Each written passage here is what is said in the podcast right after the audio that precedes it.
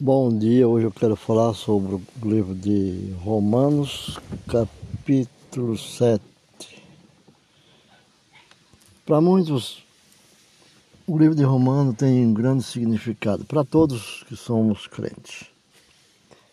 No capítulo 7, que foi escrito em 60 anos depois de Cristo, que Paulo fala sobre o pecado que diz assim: Sabeis, irmãos, Paulo fala com os crentes, né?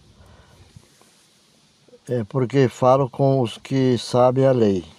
Fala da lei de Moisés ou qualquer tipo de lei religiosa. Isso é a interpretação do apóstolo Paulo, no livro de Romanos, capítulo 7. E nós vamos até nessa leitura com que a lei tem o domínio sobre o homem enquanto vive. A lei exerce domínio enquanto ela trata de viver segundo a lei. É, desgraçadamente, ao não entender a cruz, com respeito à santificação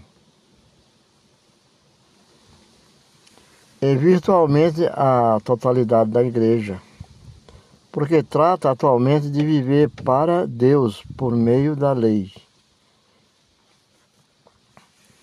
E por meio da lei, deixe que o crente entenda que há só dois lugares que ele pode estar: a graça ou a lei. A graça ou a lei. Se ele não entender a cruz, a cruz de Cristo, como isso se refere à santificação, que é o único meio da vitória é, que estará automaticamente ligado, automaticamente sujeito à lei, que o levará ao fracasso.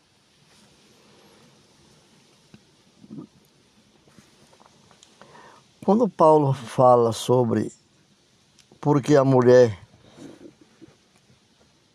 no verso 2 do, de Romanos 7, porque a mulher está sujeita ao marido. Enquanto ele viver, está-lhe ligada pela lei. Aqui o apóstolo Paulo, ele está explanando, explicando e ele usa a, a analogia da obrigação do laço matrimonial. Mas, continua o versículo, mas morto o marido estará livre da lei, do marido, né? Diz. Então, ela está livre de casar-se outra vez. No verso terceiro, no versículo terceiro, assim vivendo, assim vivendo o marido, será chamada de adúltera se for de outro varão, se ela tornar-se de outro homem. A mulher agora tem dois maridos, ao menos nos olhos de Deus. Depois desta analogia, o Espírito Santo, por meio de Paulo, nos revela uma grande verdade. Muitos cristãos vivem uma vida de adultério espiritual.